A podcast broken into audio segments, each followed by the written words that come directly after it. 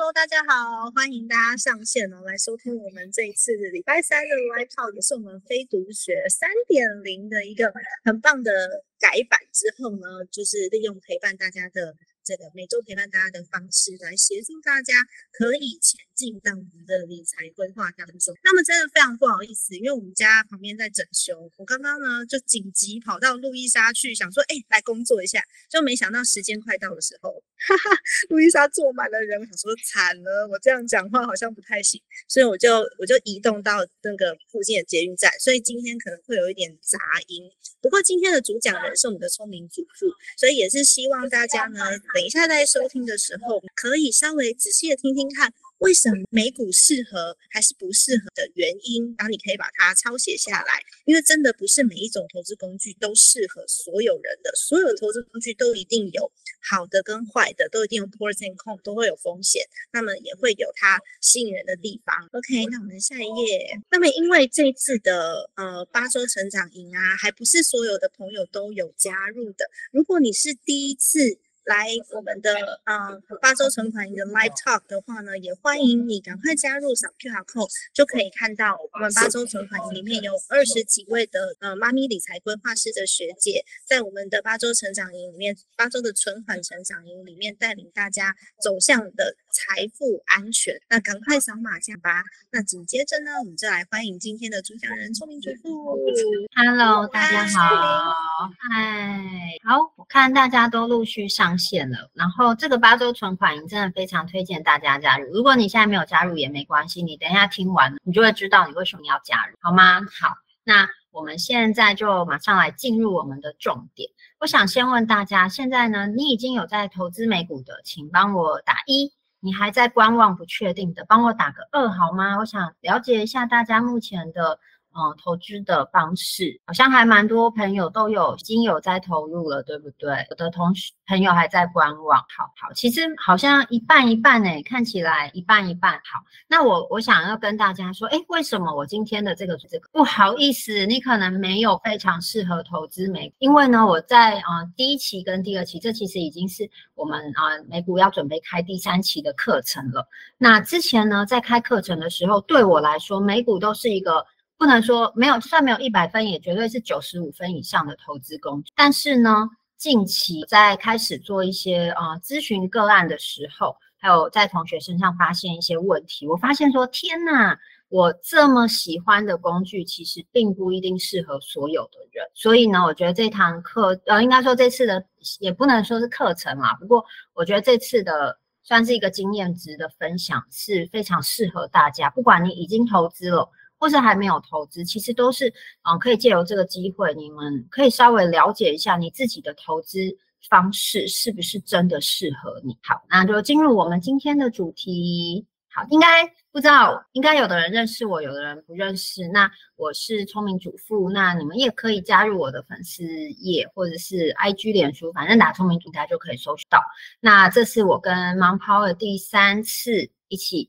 合作在非读学，然后之后也会再开美股课程，这是我们美股课程三点零的超超进阶版哦。然后，嗯，跟猫泡的合作其实一直都是非常非常愉快的。然后我们也会一起遛小孩啊，干嘛？然后我觉得最重要的是，我们都有一样的核心理念，就是但我们都很想要赚钱。可是我觉得在赚钱之前，我们会希望提供给大家的是，嗯，真正有帮助的。不管是知识啊、内容啊、服务啊，还是课程，而不是说哦，我就卖你课程，然后就收割完就结束了。其实我每一次开课的时间点，我都是有计算，所以你们也可以去回顾一下前啊，如果前面有参加的同学，就会知道说，嗯，每次开课的时间呢，其实都是一个还蛮适合呃，我不能，我当然这不是保证啦，就是至少会是一个还蛮适合，我觉得做一个长期投资的起点的布局的时间点。对，好，那这就是简单的自我介绍。那现在大家以前呢，我在嗯学习投资的时候，其实我身边有在投资的人非常非常少。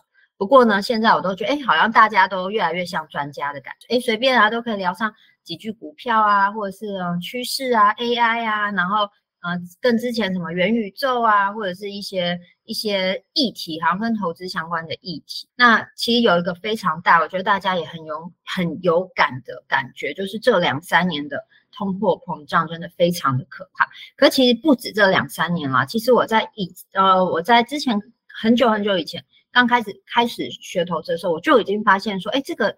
现金它的它的那种嗯保值力实在是太弱了，所以那也是促使我开始想要研究投资一个很重要的因素。好在是低利率，但现在已经不完全是低利率的时代。可是我们在看利率的时候，我们不能只看那个爬我们其实是要看的是这个利率给我们的安全边际是什么。even 到现在，像嗯有的国家的利率已经超过五趴了，那以美国来说已经五趴，那台湾大概还在二点多左右。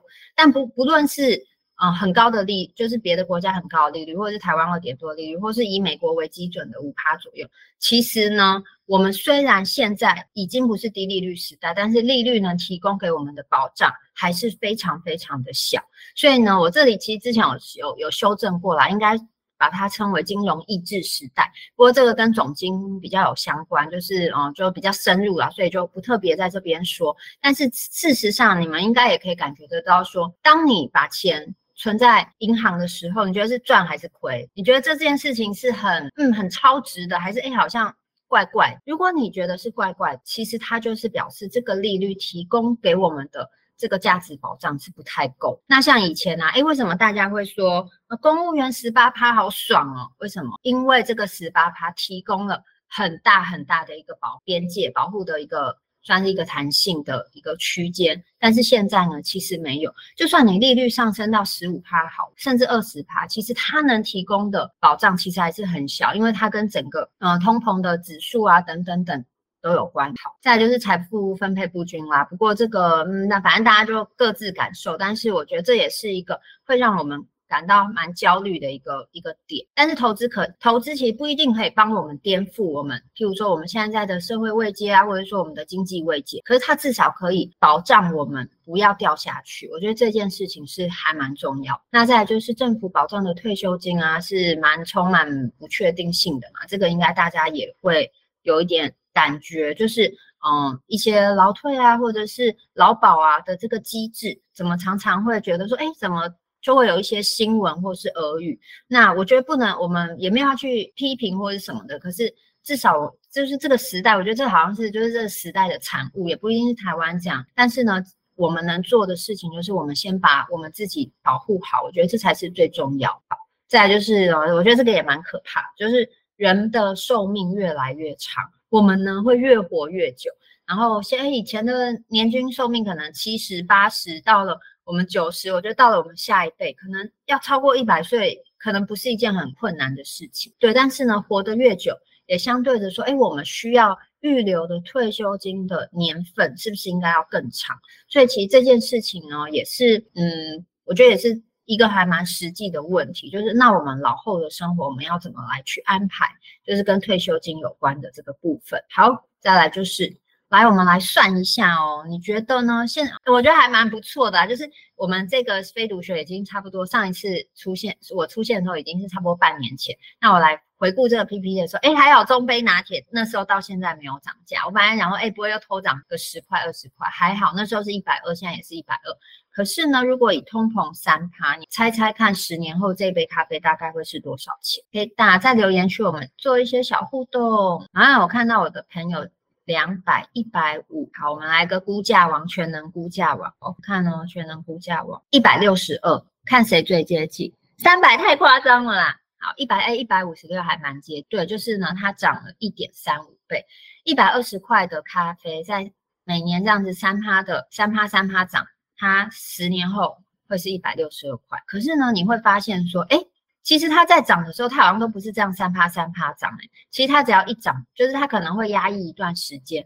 可是它一涨，可能就是二十趴。所以呢，譬如说，二号，这段时间它可能都没有涨价，可是也许三年后它一涨的时候，可能就是一百五。所以其实这个还蛮还蛮可怕的。好，那如果是五趴呢？因为我觉得三趴现在已经算是相对保守的一个估计了。可是如果是五趴呢？五趴的话，十年后这杯咖啡你们觉得会变多少钱？嗯，已经快要两百块。对，一九五超接近，就是差不多已经要两百块。所以其实只是五趴，它。就是已经几乎快要翻倍，一点六三倍，你会觉得哇，这个通膨真的是很可怕。所以，嗯，这个大家应该最近都很有感，我就不太特别说。不过呢，这就是告诉我们说，为什么我们没办法再像以前一样，就是坐以待毙，然后等着等着说啊，嗯，有退休金啊，领退休金这样子的，好像比较安逸的那种生活。为什么现在大家的焦虑感会那么重？其实通膨占了一个很非常大的一个原因。好。那呃前几天呢，我就跟一个朋友聊天，他就跟我说呢，他只要一遇到，他也知道说啊，投资很重要啊。然后因为他就是也是领固定的薪水，他就说我也我，可是我下班我也没暂时没有什么时间去接副业嘛，那就想说啊，我已经有存一点钱，我要来学习投。可是呢，他就说我只要一遇到数字跟跟投资有关，就脑雾。有人也这样的嘛？还是大家还好？那我就会我就脑袋无法运有。就是刚好有个朋友这样说，那他其实有去上过一些课，但是呢，好像又买了一些巴菲特的书什么，但好像还是没有办法进入这个状况。对，直接宕机，对，就是直接宕机。好，脑雾加一，好，那我希望我可以帮你们解决脑雾的问题啦，就是 对，也算是那个 COVID 的后遗症，是不是？好，那有有的人是根本没想过这件事情，可是我觉得以我自己身边的例子，我觉得没想过这件事情的应该不多。那如果没想过这件事情，今天应该也不会来。所以呢，我肯定你们一定想过这件事情。那脑雾可能就说觉得自己看不看会啊，学不会啊。然后又不知道从何下手，然后有的人谈到美股，就会说哦，英文不好，开户很可怕，数学不好，脑袋不好，各种不好。那有的人是怕被骗啊，怕损失啊，或是以前有过不好的经验。那再来就是还有一个是没有原因的拖延症，这个也超多，我也不知道为什么，那就会觉得说啊，好吧，那那就再看看，结果就就没有办法，就一直没有没有。切入没有找时间去了解这样，那有的人会觉得说啊，反正我本金那么少，那就算了啦，反正也赚不了多少钱。我觉得这种人好像我我在面对的时候，其实也不是也蛮多的。但我觉得现在蛮更多更多的其实是，这是我这次加上去是第七个资讯爆炸，没错，市场太大了，要了解的资讯非常非常的多，然后呢，根本就是莫衷一是，完全以前以前我们在。譬如说，以前我在学时候，我还要去去上很多课，然后书可能要买很多，然后呢，要好不容易才会找到一个说，哎，我觉得很重要的资讯。可是现在不是哦，现在完全不是。现在是你要资讯其实非常的简单，可是你要去判断资讯非常的难，所以那个状况已经有点颠倒。但是资讯太多呢，等于没有资讯啊，因为你没有筛选过的、筛选过的东西，其实都是杂讯。杂讯其实对我们来说一点帮助都没有。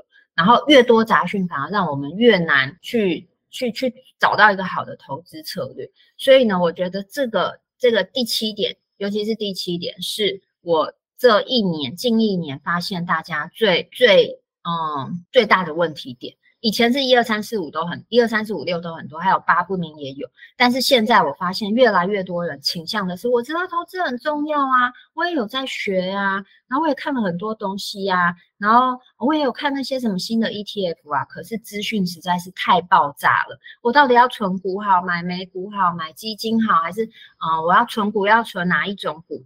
然后我要买 ETF 要买哪一 ETF？实在太可怕了。好，所以呢，我觉得。啊，今天呢，我也希望可以跟大家聊一聊资讯爆炸这件事情。我们来要在怎么样在资讯爆炸的时代来做投资的选。好，那接下来就跟大家分享我的投资眼镜史。其实呢，我跟大家一样啦，也是从小白开始的。那我也是文主生，所以呢，我的数学啊那些也都算普通而已。就我没有很害怕数字，可是呢。我就是真的很普通，然后我以前对投资呢，就是有点不屑，觉得嗯，那钱臭味，我不想，不太想管这样，然后觉得投资好像都是那种汲汲营营的人在做的事情，所以呢，我以前在还没学习投资之前，我是真的没有在，几乎没有在碰啊，就是我我我我爸跟我外婆都有叫我投一点，我就乱买，然后就都是不太好的经验，那以后有机会再跟大家说。不过呢，当我真正开始。学习投资的时候，其实就是找到一个原因。那那个原因其实就是结婚啊。对，对我来说就是结婚，然后有预计计划要生小孩，然后突然觉得说，哎，要生小孩怎么感觉很可怕？那除了生小孩很可怕之外呢，财务上的那种不确定感也让我觉得怕。所以那个时候就让我开始，呃，刚好手边也已经有存了一点点钱了，所以呢就开始让我来研究这个投资。那以前呢研究投资就真的。比较难，那时候呢，我就是有时候会看电视，那有时候会看 YouTube，但 YouTube 的节目也非常非常的少这样子，所以哦，能选择的能选择的其实不多。那当我开始进入之后呢，我就进入了尝试期嘛。那尝试期我在做的事情呢，就是什么都学啊，什么都做啊，然后呢，各种的各种的那个我都做过啦，就是嗯，各种的派别啊，我也都学过，什么技术分析啊，也去看筹码啊。然后台股啊，然后那时候还很天真的想着说，股票市场蛮好玩的，你赚那个如果股市上涨就做多，做多就赚钱；股市下跌的时候你还可以做空，哎，做空也可以赚钱。我真的有一度觉得说，哇，原来有这么好的赚钱的方式。但后来当然就是尝过甜头之后，就会发现说，嗯，事情没那么简单。但是我想要说的是，其实，在尝试期，我是真的试过非常多不同的方法，包括说，哎，什么波浪理论啊、形态学啊、财报啊等等，我都试过。然后当冲啊，当冲我也做过。上一次还有分享我那时候当冲做的好。那呃，在慢慢的，我就我的小孩长大了嘛，那我必须要花一些时间，不，就是他已经不是婴儿，嗯，就是。越来越需要人陪伴，然后也越来越难，越来越来越难，怎么讲？越来越难安抚了。对，就是不是说哦拍拍就没事了这样嘛？所以他会妈妈妈妈，然后开始会叫啊，会吵你啊，然后我就真的也曾经很紧张，然后就下错单的这套。所以呢，我就开始去淘汰掉一些我觉得真的不适合我的方法，例如当冲。因为当冲我必须花时间看，而且每一秒都很重要。而且如果你有在做当冲，其实我们八点半就要就一定要要要看，然后要看五档撮合，你们有听过吗？反正就是要搓那个，就是去看大家的那种情绪的波动等的。然后像我之前学过，老师还会去抓抓这个五档的那种筹码的变化，或者是那种试搓的那种情绪的变化，然后来决定说你今天要做多还是做空，还是要怎么样。好，总之呢，在这个过程我慢慢。淘汰掉了一些我觉得不适合的方法。好，那淘汰不适合的方法之后呢，就慢慢的进入我觉得比较适合我的。那比较适合我的，我慢慢的筛选到我觉得，哎，其实长期投资会是更适合我。但长期投资其实又分很多嘛，就是有个股啊，你要做成长股呢，还是你要做价值股？你要做 ETF 呢？你要做怎么样的 ETF？你要做成长型的呢，还是你要做股配股，就是配股配息型？其实它又多了很多的选择，所以在塑造期，我觉得其实就是很像在捏塑，陶艺在捏塑的一个过程，它去把它塑形定型，最后变成一个你想要的样，那慢慢的才进入到成熟期，就是啊，我现在呢。哦，已经几乎不看盘了。你们早上找我都应该找得到，只要没有什么事情的话，我送完小孩就是没有特殊的事情，你们应该都可以找到我，因为我已经看盘。那下午呢，我其实真的会花时间在市场的时间其实非常少，我就是晚上呢九点半之前，我会稍微瞄一下美股，看一下哎今天的状态。那偶尔呢会看，因为我本来就有在看粉，就是我本来就有在经营粉丝专业，所以会看一下大家呃对近期的一些说法。但是呢，基本上，呃，那些新闻啊、Fed 啊什么，除非真的非常重要，不然我也在看了。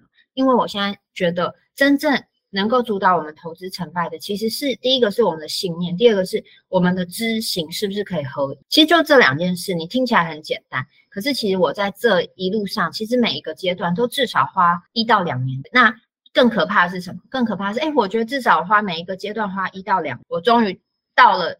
但我觉得有没有精进的空间，一定有。有没有更更成熟的空间？我也觉得我还没有到真正最，我觉得最完美的状态。但是我觉得至少我现在已经可以知道说我要怎么去修正，我要怎么去挑选，我可以在什么在这个框架下，我可以怎么样去挪移，然后不会呃伤筋动骨这样。好，但是呢，我也遇过很多。人就是，譬如说那时候呢，我刚刚进入市场的时候，在神农尝百草期，我也加入了很多社群啊，有潜水的，有互动的，都会有。有一些股友，他们就一直在尝试跟累积期不断的学，有点像是我们玩那种什么人家说的老鼠圈好，他们就一直在不断尝试新方法，没有累积，尝试新方法没有累积，听到什么新方法又去做，然后听到什么，哎，前阵子问我说，哎，好像存股不错，然后去存了，就存到润泰吧。就嗯对，就就就哎，不知道后来也没有联络这样，所以他们就会一直在这里巡回，然后听到当中啊，听到 AI 就去追 AI，听到元宇追元宇，市场永远都会有新消息，你永远追不完，但你就会一直在这里，甚至过了十年、二十年、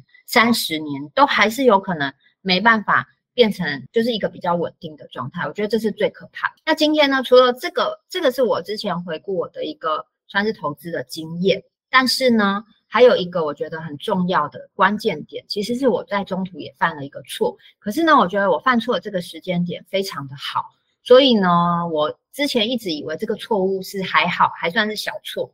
但是在我开始跟同学做咨询啊，跟他们在盘点资产的过程中，天哪，我发现这个错误在我身上还好，可是在同学身上一点都不还好，所以我把它列出来，叫做我犯了一个错。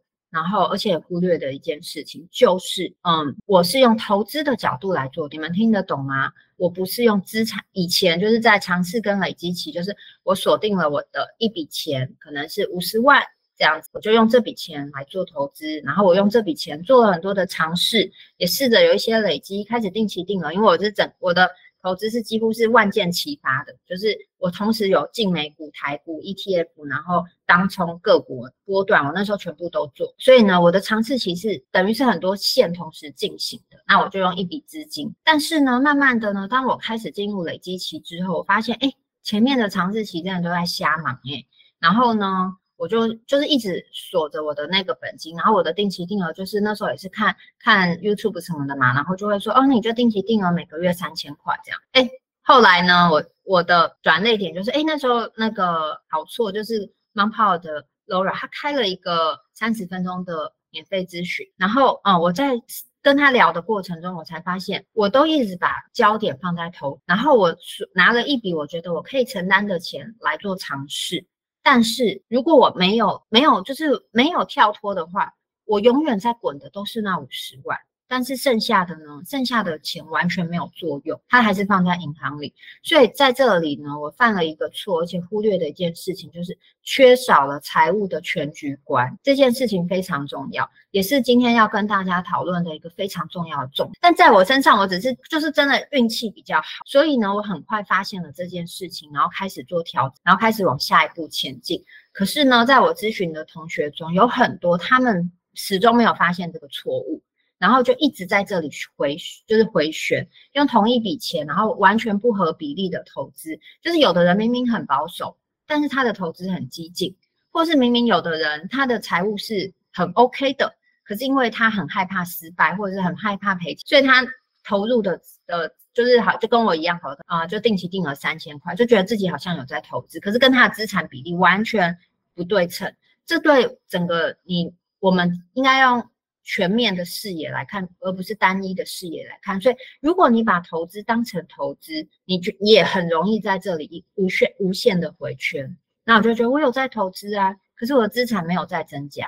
这是最近也是遇到非常多这样子的状况。好，而且呢，在美股非常容易遇到这样，就是里面其实有一些小陷阱，会让人家就是陷入了一种觉得自己好像有在投资，但实际上是在白忙状况。哦，好，所以呢，在真正投资。以前不管你选择的工具是什么，我觉得对，把投资当成投资，应该说哈，应该，我觉得如果你们第一次来听我讲，可能会觉得说，哎，我讲的好像有点饶舌或什么的。可是其实这个可以回放，我还蛮鼓励你们去回放，因为这些我可以蛮确定的，外面的老师应该不太会特别说。第一个是外面老师他不一定有实际接触别人的经验。第二个，大部分的人会站在他自己的立场来说从成功的经验，可是有时候成功的经验并不一定可以付。那当然，投资我们就是要为了赚钱，可是。如果你只把焦点放在投资的时候，嗯，我觉得不是一件很好，不不是一件很完整的事情啊，不能说是也不是很好的事情，就是它缺乏了一个很全面的视野，对我们的资产其实帮助并没有那么大。好，所以这个很重要，你们可以截图，我觉得也是啊，大家可能在八周体验营啊，或者是在呃 CND Two 里面的新书，或者是你可能是好错的会员或是学员，我觉得大家也是一直在讲。可是呢，很多人还是没有办法听进去的原因。那我就再不厌其烦的跟大家说一次：第一个，你现在身上有没有不良负债？如果你有不良负债，一定要先还清不良负债。那我对不良负债的定义是利，你的利息如果超过五趴，我就会把它定义在不良负债。那比较模棱两可的，可能就是三到五趴之间，但这个就要看你整个的现金流的状况才能定义。可是呢，如果是五趴以上，基本上，我觉得它就算是不良负债，或者是信用卡的循环利息也绝对是不良负债。或者你说，哦，我信用卡都有固定的还，可是我都只还最低金额，这也是不良负债。好，所以第一个是一定不能存在，第二个是年度收支结余稳定为正。这个呢，很容易发生在就是薪资收入可能比较不稳定的人的状态上，可能是业务啊，或是你是呃自营者啊，就是自己当老板的人啊，或是自由工作者啊，自己接案，你的收入很可能忽高，可是呢，到了年尾，你的你觉得你好像都有在忙，都有在赚，对，没错，要从资产的角度来投资，这个我们后面也会讲。你的年度收入呢，如果是不稳定的为正，你没有办法决定你要投入多少钱，然后呢，你投了之后又要。哦，要用钱的时候，你就觉得啊，投资很重要，我就把钱进去了。可是呢，哎，下个月生活费没有办法进来的时候，你要怎么办？你要卖股票吗？对不对？所以它就会没有办法让我们的资产是稳定成长。所以如果你没有盘点过你的年度收支结余，是不是可以很持续稳定的是正数？你也不要，再就是有足够的预备金，那基本上这个大家应该有一些理解了，就快速的跳过，就至少三到六个月，这个应该大家都有听过。再就是投资的钱是闲钱，很多人就是遇，我现在遇到了很多人就觉得啊，投资太重要了，那他留他把留下的那本来想要干嘛干嘛的钱拿来投，可是真的要干嘛干嘛的时候呢，哎，市场的状况不一定很好啊，但是你又觉得说那个是闲钱。我举例哦，譬如说，有的人会把想要买房的款拿来投资，那就要看你想要买房的这个时间是多少，是三年、五年，还是你想要在这一两年就要买？如果你在这一两年就要买房，其实你拿来投资是蛮危险，或是你想要换车，或是啊，可能小孩需要一笔一笔费用的时候。或是家庭需要一笔装潢费的时候，它是一个比较大项目的，但是你要觉得哦，我现在没有用，就把它当做闲钱，不不不，这不是闲钱的定义。闲钱的定义，我觉得最少最少最基本要三年起跳，其实三年都还有点短，就是三年内不会用到的钱，才能勉勉强强称作闲钱。好在就是有基基本财务知识，但是呢，这个就比较难定义啦，因为大家真的是在看太多东西了，所以。嗯，不太确定，说我这样算是有基本知识，还是都是错误的。好，我们就来看。所以呢，这里有没有人没有办法达成？如果没有办法达成，我真的非常建议你先去把这些去调整好，不要急着。好的，好，再来分享两个我在咨询的案例，你们就会觉得非常的有趣。为什么正确的想法最后却导致错误的决策？其实这个就是我前面说的，就是。为什么很多人资讯爆炸，但是呢，他听了很多好像正确的观念，每一个观念呢分分面分门别类都是正确的，但是合起来却变成错误。第一个案子呢，就是也是我的我的那个咨咨询的同学，他就说，嗯，他是单亲妈妈嘛，然后离婚后呢，就开始学习理财投资，因为他要开始哦，就当然他他他前夫有给他一些费用，但是呢，他还是需要。变成他主力要支撑他的家庭，还有两个小孩，然后他就更就是当然有一种急迫感了。那他的收入是还蛮稳定的，所以他也很适合来做投资这件事情。然后呢，希望借由投资来保障他的未来。那他买了很多东西，有基金啊、ETF 啊、台股啊，然后啊这些都买差不多之后呢，他听别人说，哎，投股买美股好像不错，所以他就买了美股。然后呢，他又说，哎，美股呢都是由大企业组成的，啊，对不对？苹果啊、微软啊。特斯拉呀、Costco 啊、迪士尼啊，都是我们听过。然后呢，而且好像也比台股容易，长期的报酬又更好，所以呢，他就决定要买美股。然后就就会觉得说，哎，美股好像比较偏向我们说的所谓的生活选。然后呢，还有一个当顾客不如当股东这样的想法。你们觉得，哎，听到这里是不是都还蛮合理？其实我也觉得很合理，到这边其实都没有错。然后呢，他就买了星巴克，他就常蛮蛮常喝星巴克，他就买星巴克股票。然后呢，小孩们，他两个儿子呢都喜欢穿 Nike 的球鞋，他就买 Nike。然后呢，他用大家都用苹果的手机，他就买苹果。除此之外呢，还有迪士尼啊、Costco 啊、Netflix 啊，各种各样啦，反正你们听过的，其实都是可以买的，对不对？你们觉得呢？你觉得他在这里面犯了一样的错？可我们可以来互动一下。其实这这其实听起来没有错，诶就是当顾客不如当股东，太分散。对，太分散是一个原因，没有资产配置的整体观也对。好，对，这这两个都对。第一个是太分散，其实美股不适合做这么分散的投，而且这些公司大公司不等于不会倒的公司。虽然他挑的这些公司目前我觉得都是安全，但是大公司不等于不会倒的公司哦。你们有听过柯达吧？柯达造造软那个那叫什么软片？是不是叫软片？就是以前广告也做很大呀。那如果你们对金融史稍微有点兴趣的话，嗯，那个有一个叫漂亮五十的，就是以前美股最大的五十间企业，甚至比较近期的 Intel 有听过吧？对不对？可以，之前呢，它它完全是凌驾在台积电之上，可是现在你还会听到 Intel 的新闻吗？听到好像都是比较不好的新闻，对底片，对，所以呢，你有办法去追踪这些公司衰败的时候吗？你有办法吗？老实说，我觉得非常非常的难。好，所以太分散是一个原因。当顾客不如当股东，也是一件很危险的事情。因为你到底要当谁的股东？我们基本上，如果你没有真的很密切的 follow，你会知道说，很多的公司它的它的掉落，其实虽然是长期长期会有一个败相，慢慢的征兆出现，可是真正当我们看到败落的时候，都是一瞬。就拿 Intel 来说，它其实也没有败落，诶，可是。如果你们有兴趣，可以去看一下 Intel 价，它的技术还是很厉害啊，它的市它的东西也还是在市场上面流通，它也还是一直很努力的想要拿回龙头宝座，但是容易嘛？其实没那么好，所以呢，我觉得这就是一个很大的问题，所以。那么分散，你到底要怎么管理？完全没办法管理。他那时候传给我的，他定期定额有快四十档美股，每一档我都听过。对，Nokia，对，Nokia 也是啊。你们如果有经历过那个 Nokia 的那个时期，就明明那时候每个人都一支那种厚厚的那种蓝色跟红色的嘛，对不对？哎，突然之间就没有了，瞬间就没有。Motorola 也是，它要转型，对，要转型，其实对一间大企业来说会是非常困难的事情。所以，当顾客不如当股东的前提是你有能力去追踪这些公司嘛？对。然后还有太分散也是一个原因。再来呢，等一下我会再跟你们讲，它其实还有一个很致命的原，就是那个好，我们先看案例二。案例二呢，张小姐呢，她是职业妈妈，然后呢，她的收入也很稳定。然后我跟她的对谈过程中，我觉得她其实是一个蛮理性的，所以呢，他对他的资产啊，或是一些现金流的掌控度，我觉得是还不错。那他的投资风格呢，也还蛮保守。投资之前呢，他也做了一些功课。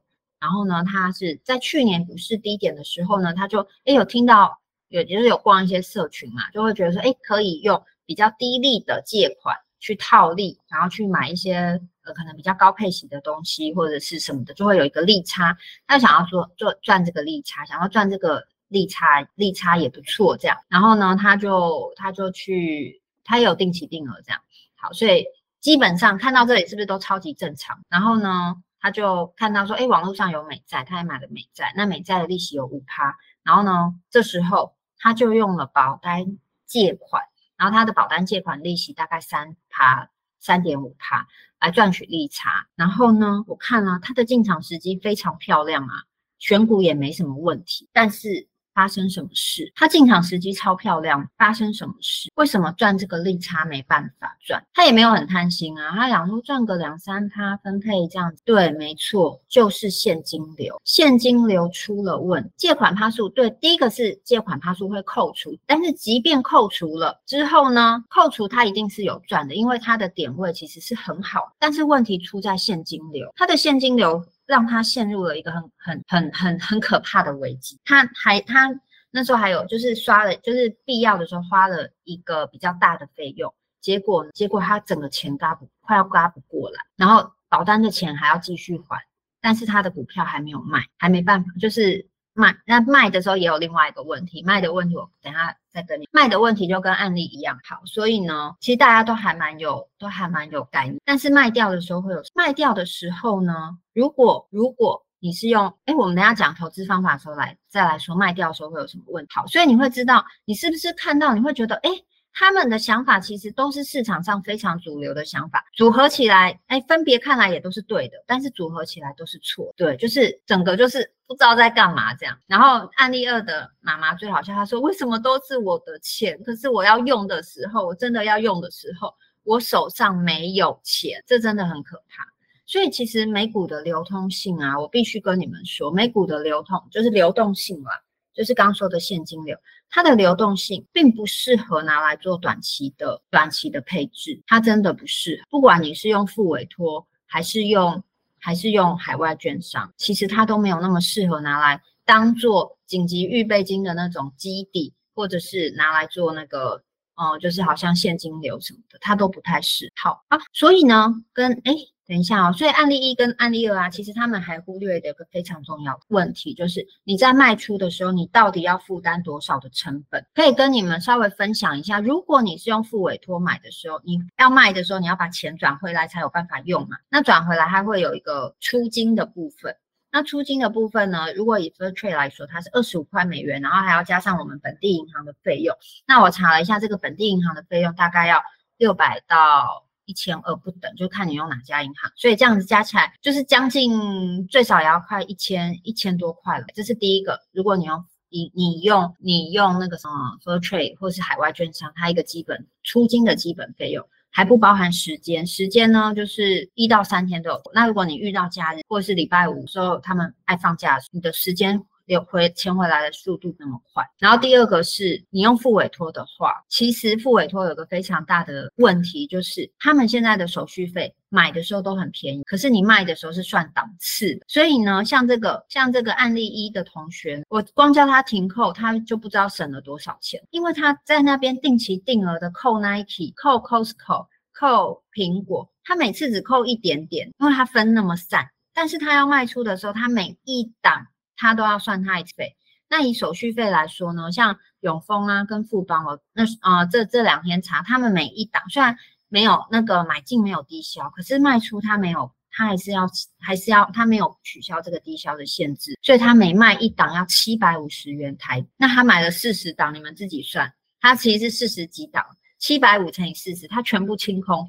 他如果有一天他需要用钱后，他里面清空的钱可能都七百五乘以，那他光他要买回他自己的股票要花三万块，还是不是很夸张？那其中还有汇率嘛？那汇率的话，我觉得倒是可以不计啦，因为诶不能说不计啦，就是汇率的话，因为它还算是一个区间，所以汇率应该是我们在投就就可以稍微估算的一个区一个一个算是一个水那个区间水准就对。所以这这样子的市场上为什么会有很多的消息，但是最后。都会导致我们变成一个错误的测，就是因为有很多细节在里面，但是都没有被发现，然后你就照着那个好像很大的、好像可行的那个方式就踏进去了，然后结果最后真的要用钱的时候，或者是需要用到钱的时候，你都没有办法用，或者是要增加很多很多的成本才能把你自己的钱拿。所以这是我觉得美股呢，大家在投资美股前一定要有的一个想法，就是第一个我要用的是长期投资的态度，第二个是嗯。它必须是闲钱，它不能占掉你的现金流，不可以把它混在一起。好，所以这就是如果你没有一个核心的框架，你就会变成这样。你、你、你的、你的所有的投资是一团混乱，然后呢，一一震荡你就不知所措，或者是产生不必要的摩擦成本。其实所有的交易成本都是摩擦，然后再来就是最后呢，买了满手的股票和 ETF，但是不知道怎么来管理。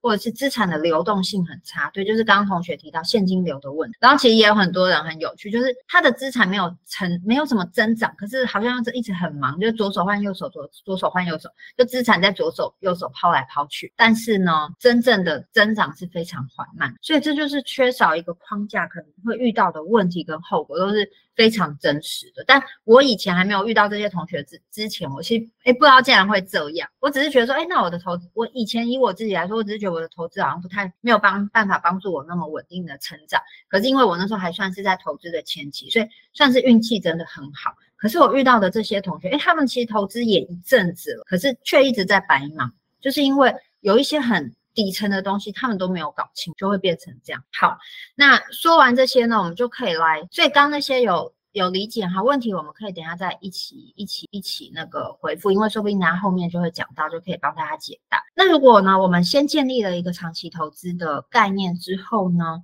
我们就会知道说，其实美股市场它其实还是有很大的优势。第一个是它是一个真的是很大且很成熟的市场。第二个是它的选择很多，它的交易量是相对台湾非常非常大。然后呢，它里面呢都是最优秀的市场跟公司。我觉得第四点非常吸引我。之前那个那个也有同学问我说，他觉得美国的最近的环境啊，好像不是很好。那怎么办呢？还那要怎么做选？但是我回到一个最基本逻辑，就是经济是靠什么带动？经济的经济成长其实是靠公司在带动的嘛，是靠我们每个人的生产力在带动，是靠公司的产值在带动。主要啦，主要当然也有一些其他，比如说国家建设等。可是真正最核心底是好公司、大公司，它有在研发。就像就像台湾嘛，如果没有台台湾如果没有台积电，我们的那个经济的应该很难想象会会变怎么样。所以像美国也是，可是美国呢，它是很多很多的大公司，很多很多优秀的公司在在赚全世借的钱，所以这是让我觉得，呃，美股最有吸引力的地方。但你说像我们刚刚就有提到一些衰败的衰败的公司嘛，但他们如果在整个市场里面就是有好有坏，所以好的公司它会它可能会就是会突出啊，会突破啊，会涨。那嗯不好的公司那就会被淘汰，所以这是就是我们在投资的一个取舍跟权衡。那再来就是呢，呃除了台湾之外，我觉得。呃，如果你的资产稍微已经有一些有一些跨越的积聚的时候，我觉得多元配置这件事就是分散这件事还蛮重要。对，就是啊，因为老实说，台湾的市场还蛮容易受到震惊的一些影响，甚至是筹码或者是消息响，所以我觉得它相对会。波动比较大，然后也会比较不稳这样，所以我觉得这个是投资美股的最大，然后也蛮没有办法取代的优势。因为像刚刚提到的最优秀的公司跟市场，我觉得现在能跟美国抗衡的国家，应该只有中国啦。但是中国的那个状况又让我们很不放心嘛，就是政治啊等等等，还是会让我们有一些担心。所以呢，嗯，我觉得在权衡之下，我觉得美股它还是一个还不错的选择，是这个这样的原因。那你说，哎，如果是美股投资 ETF 是 VT 呢？我觉得当然就是很 OK 咯。只是说 VT 呢，你要怎么样去配置？因为 VT 它，我们等下下面可以看一张图，就会知道说为什么配置这件事情这么的重要。然后看一下左边这个，呃，右边这个图啦，就是美国的这个整个他们的资产市值呢，是占了全世界的六成，那台湾不到两趴，所以你可以发现说这个落差将近三十倍，是真的蛮惊人。那台湾的其中这个两趴呢，可能其中的一趴又是台积电这样，所以你就会，嗯，觉得说。当然，台湾投资也是很 OK 的，就是我觉得在初步累积的时候，你把台股做成一个选，没有什么太大的问题。可是当资产超稍微进阶的时候，我觉得美股还是一个蛮好的市场的选号。然后呢，我们就来看这个，这几个都是我觉得哎，大家可以拿来参考的，而且也是市场上很大众的，像 VT，VT 它它当然它 O 不 OK，它 OK，它是我甚至可以直接告诉你们，它是闭着眼睛就可以买的啦，所以。你不想上课啊，或者说哦都听不懂，就真的脑雾，你就买 VT 就好了，因为它是全世界有八千多只的股票组成的一档 ETF，它真的非常的安全。那呃遇到危机的话呢，也没办法，不然还想怎样对不对？不然遇到危机，其实真正真正有用的可能是不知道黄金年要卖得掉才行，可能是百米吧，我都会这样想，我都会这样觉得啦。就是如果真正那种。极端危机发生的时候，你身边可能是有白米或面包比较重要，还有矿泉所以所以这个就完全已经不在我们投资的范范围领域里面。但是如果你就是说，哎，我只要稳稳的，超级稳，然后报酬呢，哎，我可以接受，大概就是五趴左右，每年年化报酬率五趴。那你呢，现在就可以离场去吃饭，然后呢，随便开一个户就买 VT 就好了，十年后再回来，这样是 OK 的哦，真的是 OK。好，那如果说，哎，你还没有决定要买美股还是买？台股，那至少呢，我觉得在台湾零零还是一个很有代表性的一档 ETF，然后只是它的报酬率长期下来就是 A 比 BT 稍微好一点点。那如果你要进阶整个美股市场的话呢，就会 SPY 就是 S 啊美美股 ETF 里面最最有代表性的嘛，就是类似我们的零零五零啊，只是它的标的到五百。那相对于 SPY，它其实还有相对。比较对应的一些选择，那我们可就是可能之后有进入课堂中，我们可以再来讲那个选择的细节。但基本上那个网络上大致上也都会有一些有一些差不多的比较，可以再去看一下。那 XLV 跟 QQQ 它就会比较进入那种领域型，这两档也是我觉得还我有在观察，我也觉得还不错。像 XLV 它就是偏医疗医疗医疗的类医疗领域的 ETF，那你看它的长期报酬呢是比。标普五百好，但是它的波动大。但是因为什么？因为医疗是人都是会用到嘛。那当然，医疗公司其实有时候波动会很大，因为他们有研发新药啊，或者有新的技术啊，新的什么什么的时候，可能那个进入个股的时候变得很复杂。可是整个医疗的医疗的需求的市场是一直都在，所以我觉得这个是 XLB 也可以关注的一个原因之一，而且也不会让我们陷入那种。单一个股啊，那暴涨暴跌，有个啊有个解盲就突然很厉害，那又没有的时候又又整就是不见这样。因为医疗的市场，我觉得毕竟还是一个非常非常大，而且不可能消失的市场。我觉得这就是美股凸显出来的优势。它你其实只要有一个怎么讲模糊的正确就 OK 了，你不需要确认说哦，那 XLV 里面是交生最好呢，还是什么什么最好？其实还好，那个他们可以自己去调整。那个竞争就已经完全不关我们的事。好在就是最刺激的 QQQ，QQQ 就是那个科技类，所以像大家听到的那些很厉害的科技公司，其实都在里面。那 QQ 也是我很喜欢一档 ETF 啊，当然就是它波动很大了。可是你看它如果报酬好的时候，它的那个报酬是非常非常惊人的，就是。让人家很满意，但是我也不用选个股啊，就是因为科技股跟医疗类股，它们有个异曲同工之妙，就是好的时候可能很好，可是不好的时候可能也会很差，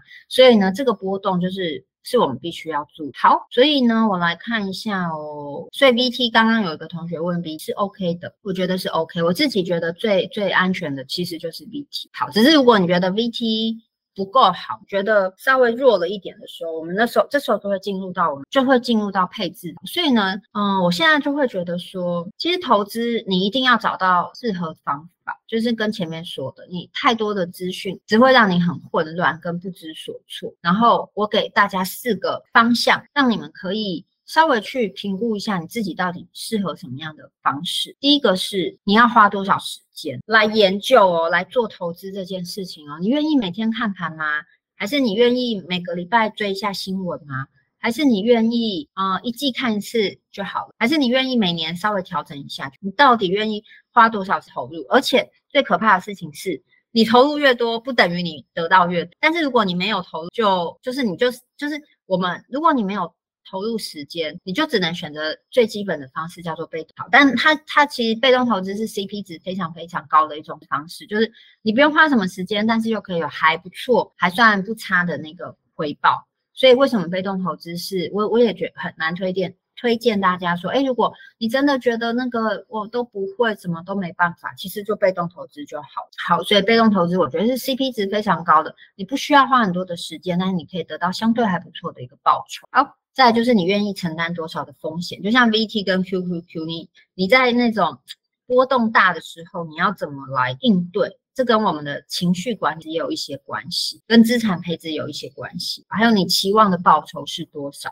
我常常问同学说，哎，那你这样子配置啊，你希望你的报酬啊？大家都跟我回越多越好，诶，还是你们也这样想？如果你想的是越多越好，其实我觉得你没办法把框架建立起。什么是越多越好？我不知道哎，我不知道什么是越多越好。那到底要多多才叫好？如果你现在心里想的是，哎，我的报酬当然要越多越好，我觉得你也要再想想，你现在这个时间点真的适合吗？好，再就是投多少本金。但是我说了，这个投多少啊，不是用感觉的，其实我们要有资产的全局观来看。OK，所以这是花多少时间担多少风险。你要承担多少报酬，还有你打算投入多少本金？你借由这四个来来找到对你自己的那个平衡点在哪？OK，好，所以呢，其实投资美股也没有真的想象的那么复杂。只是呢，我们有一些先备的条件要先了解。第一，那如果这些先备的条件你都已经已经完成了，那么我觉得这个就是一个很适合你的工。那我们的步骤其实也很简单，第一个就是开会开户啦，不是开会，开户换汇入金嘛，其实这都基本流程嘛，只要一次会了之后就好，就就是 OK 了，不是不需要一直啊一直再去再去做重复的事情。然后再就是认识一些标的跟选。那如果是是我的话，我会。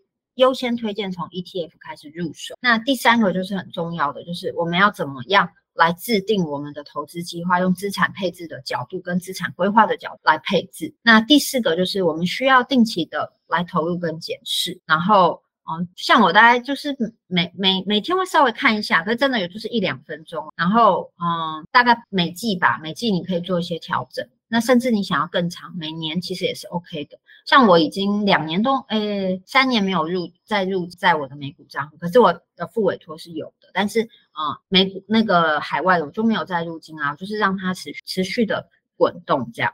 那第五个其实就是时间，让时间陪着我们看我们的资产如何波动啦，如何波动当然是一，还有如何增。我觉得这这还这个就是，其实投资大大概就是这样，没有没有真的那么复杂。虽然在过程中会迷，过程中真的很容易会迷路，可是如果我们把它拆解开来，其实没有想好。那就跟大家聊一下，说，哎，那海外券商跟副委托的差别，因为刚刚有前面有稍微一下，就是现在最大众的就是海外券商跟副委嘛。那海外券商就是比较常听到 Fair Trade，那之前有 TD，但是 TD 现在跟嘉信合并了，所以就是变成你只能开嘉信的户。然后 IB，IB 是蛮多专业投资人都喜欢用的一个券商，可是我觉得它稍微复杂了一点。然后呢，如果是你用海外券商的话，它就是免手续费，它是买卖免手续费哦交易的，可是你还是要有出金跟入金有。然后呢，会有标的选择的问题，然后呢，它可以做。股息再投入，这点还蛮重要。然后，呃，如果之后大家有有意愿加入课程的话，我们会针对股息再投入的这个部分做详细的解释。那如果你想要更进阶的时候，它是有机会可以搭配一些选择权的策略，但是这个就是有有牵涉到杠杆，所以暂时不会提。然后，呃，再就是它的缺点就是它会有一个遗产税的问题，如果超过美金六万块钱，可能就要去死，嗯。大概要怎么样去减，然后再就是资产呢，它是无法提炼，然后还有呢，它在呃转换转换成现金的速度会比较慢。那费用它需要费用主要就是入金跟出金，但是它是交易不用费。那副委托呢比较常见就是永丰、富邦、元大、国泰也有，现在蛮多家都有，就足凡不及备载，大家可以去看一下你们。我比较建议的是，比较建议的是，就是用你比本来比较配合的的券商，因为其实在美金啊这些转换的过程中都会有成本。然后再来就是呢，呃，好处是我觉得它可以用台币定期定额扣，所以操作很方便，然后变现相相对比较容易。那它的比我觉得最大的好处是它可以定期定，但是它的标的选择就会相对比较少。哦，出金入金就是我们要把钱放到海外券商嘛，就是等于你在海外有个户头，所以你要把台湾的钱汇出去，这叫做出金。那你要把海外券商账户的钱领回来，放在我们台湾的这个叫入金，所以就是一个汇汇出跟汇回的一个手续费。对，出金就是把钱存进去，啊，入金就是把钱拿回来。好，但是呢，标的选择少，还有如果我们单次买卖的操作成本是很高的，然后呢，它的手续费就买进卖出都有手续费。然后有的会绑低消，那现在会说有的没有低消，可它其实只是你要仔细看，它是不是只是买进的时候没有低消，还是卖出的时候也没消？觉得比较之下呢，其实它的手续费还是蛮高哦。那适合的策略呢，其实如果是海外券商，比较适合的是美金要大于一万块你再出金，不然不划算。然后，如果你比较喜欢多元呐，还有比较短波段的配置的话，就是你稍微喜欢做一点波段啊，或者短线的话，这个比较适合。那副委托就完全不适合做这件事情。那它比较适合小资的定期定额，然后。看着资产稳定的成长，好，大概就是这样子。有人问呢，付委托用台币好，或是外？如果呢，就是要看，嗯，你你的问题主要是汇率嘛，对不对？其实汇率呢，它就是我们要取主要啦，在买汇率的上面，我们其实就是取均。那如果你没有办法取一个平均值，你本来没有换外币的习惯，那你就是用台币对。那但是如果说像我们啊，如果哎，其实平常。都已经有在关注市场，我们像之前我就已经换好了，大概在三十以下，我就会慢慢的换。那我已经有换了一些了，我就会用口，或者是像我们已经持续持续在市场一阵子了，手边本来就会有美，那就会用美金。可是如果你是从零开始，完全都没有，然后你想要从不委托开始定期定额的话，我觉得你的定期定额也相对去分摊了那个汇率的抖。所以用台币也是，大概是我的想法是这样。好，所以呢，如果你真的想要投资美，它会有，我觉我觉得啦，我的建议会是，第一个，你的闲置资金，闲置资金前面至少要有一万美，不管你是选择付委托或者是选择海外券商，如果你的闲置资金没有办法到一万美的话，其实我觉得先以台股为主就好。再就是搞懂游戏规则，就是刚刚前面有稍微提到，呃，一些细节的部分，很多人都会忽略。然后再就是标的其实应该要集中，而不是分散。然后第四个是它适合的策略是长期投资，而不是短线的一些操作。除非你要花很多时间去研究，那可能就不在我们的范围。因为呃，当然人外有人，天外有。就是如果你喜欢的是，哎，可以赚价差，或是或是你你愿意花很多时间去研究。那那当然就不在，你当然想要做一些中短配置，这样是 OK。好，所以呢，这就是今天要跟大家主要聊到。那呃，也有就是因为我们的课程啊，这一期如果开始进入美股课之后，这其实已经是第第。第三次开美课。那就像前面提到，其实我觉得每一次开美股课的时机点，我们都跟团队稍微讨论过，是还蛮，我觉得算是一个还不错的点嘛。就是至少我不会选在风险很高的时候来开课，就是我不能保证说啊，我们一进场就一定会会会会赚钱，还是会怎么样。可是绝对都是一个我觉得相对现在。不是一个最疯狂的时候。那之前的同学的那个评价，其实都可以看得到，就是这个是一个很完整的框架。就是我想要教给大家的，不是很多很多很细碎的方法，是一个很很完整的框架。其实之前最早开一点零的时候呢，Cindy to 找我开课，我还说不用了，我的 我的方法太简单了。其实大家都会，就是以被动投资为主嘛。然后我们加上加入一些弹性，这样那时候我会觉得，哎，那时候市场大家随便都可以赚个二二三十趴，然后甚至有的你买到成长股都可以翻倍啊，两倍、三倍的都有。我觉得我的方法都是很很很朴实，好了，好像也没有什么太大的卖。那若是以被动投资来说呢，被动投资也有很多人在说了，就是。也是真的很棒的方法，所以我就觉得啊，算了啦，我觉得好像没什么好开的。可是现在已经又快过了两年了，我觉得这套方法其实真的非常非常的难得，而且适合每一个，尤其是在越混乱的时候。我才开始看见我自己这套方法的的这个架构是可以帮助我们来度过这一年、两年甚至三年这个比较混乱的时期。因为刚开始开课的时候，其实。那时候市场还是还是一个，嗯，就是还是一个蛮狂热的状态啊。虽然有稍微冷却一点，所以还是一个蛮狂热的状态。但是其实真正我们要经历的，不只是我们要在市场上赚钱，真正能帮我们赚钱的是我们怎么样去度过混乱跟低谷的时候。所以我觉得这个是这开到第三次，我才真正看见说啊，原来这套系统跟这套方法虽然很简单。但是它其实不简单，因为它是真的可以帮我帮，包括之前的学员，或是帮我自己，经过一些实证实验，然后大家一起去操，呃，不能说操作，就配，大家一起在这个配置框架中，它是可以看见它的弹性跟去应对的那种变动性，而且你会觉得，哎，很安心，不会觉得说，哦，市场一有个波动，你就你就你就很紧张这样。好，所以呢，嗯，就是回到我们在聊投资，其实大家。很容易把焦点放在像我们在成功有约有有聊到嘛，影响圈跟关注圈，其实大家都很爱把焦点放在关注圈，就是你根本没办法影响的事情上面，例如啊，Fed 的汇率啊，哪个公司啊，特斯拉的毛利率又下降啦，然后呢，哦那个造车又怎么样啦，然后 Costco 的什么转单率变差啦。等等等等，那都不是我们的影响圈呢，因为我们完全影响，我们能能影响的是我们自己的配。所以我真的也是到到了后来，就是这这三这半这半年，我才真正的感受，就是市场越来越混乱的时候，我才真正的感受到说。哦，原来这套方法并没有，并没有真的那么简单，因为它是经过很多很多的调整跟测试，然后最后变成一个这样子的系统。那当然，我也还是在持续的修正，就是我会从同学的回馈中，然后会修正到一个，哎，慢慢会越来越越好，越来越适合这样子方的。所以呢，这个是投资的奥义。如果你们对被动投资有兴趣，想要先打一个基底，我觉得这本也是蛮推荐大家。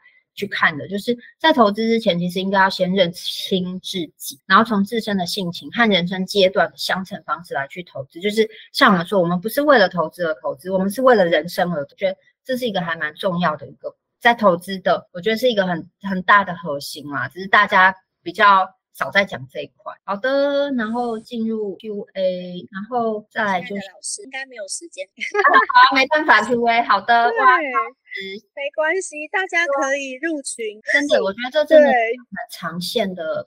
陪伴非常非常长线的陪伴跟布局，因为婉瑜也是我们的同学学生，然后呃聪明主妇她在参加我们的课程一年多之后才告诉我她是聪明，对，就是好的太开心了，我两点要讲课，所以我我要开始好，你要我等一下我要移动中，我要去对来去讲课，对，就就是美股这个投资工具好不好？非常好。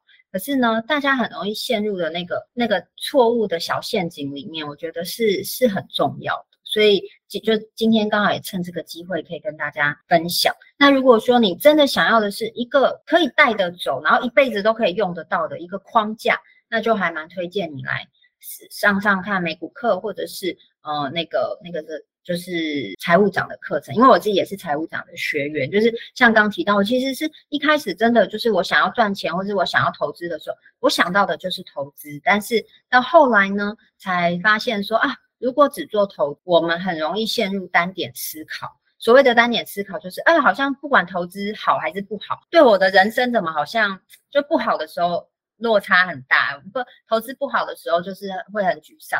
可是投资好，我说哎，怎么好像好像也有点空空的那种感，因为我们没有用整个资产跟人生的角度来切入，所以我觉得，呃，在每一个不同的课程啊，或是嗯不同的方法里面，我觉得回到我们自己要的是什么这件事情是是最重要。就算你没有来报美股课，或是你没有报财务长课程，我觉得这个也都是非常值得大家。嗯，就是持续去探索的事情。就是如果你没有找到说，哎，我要的到底是什么，永远就会只看外面。就像啊，同学跟我说，哦，他看到现在很多 IG 的账号啊，都是会贴那种，就是好像每个月的记账记录啊，或是买录啊，然后看了就会觉得，哦，好焦虑。然后我就想，嗯，啊，这关我什么事，对不对？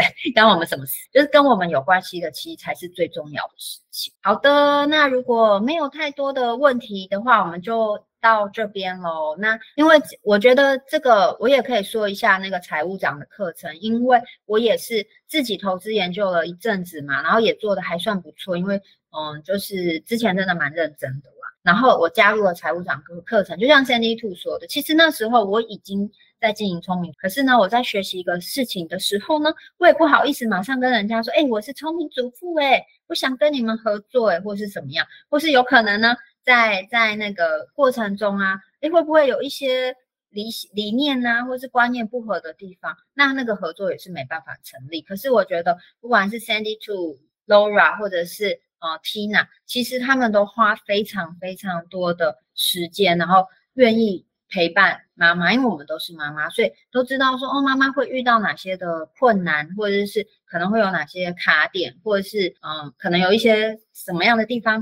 会比较跨越不过去的。其实真的，他们我真的没有在外面看到任何一个课程是，你真的有问题，你上去问，一定会有人回，甚至是免费的社区里面的含金量也都还蛮对。所以，然后加上现在八周存款营，已经有很多的同学啊、学姐啊，都已经开始在里面帮大家服务。所以我觉得这也是，就是你也可以先加入八周的体验营来观望看看，觉得哎这个。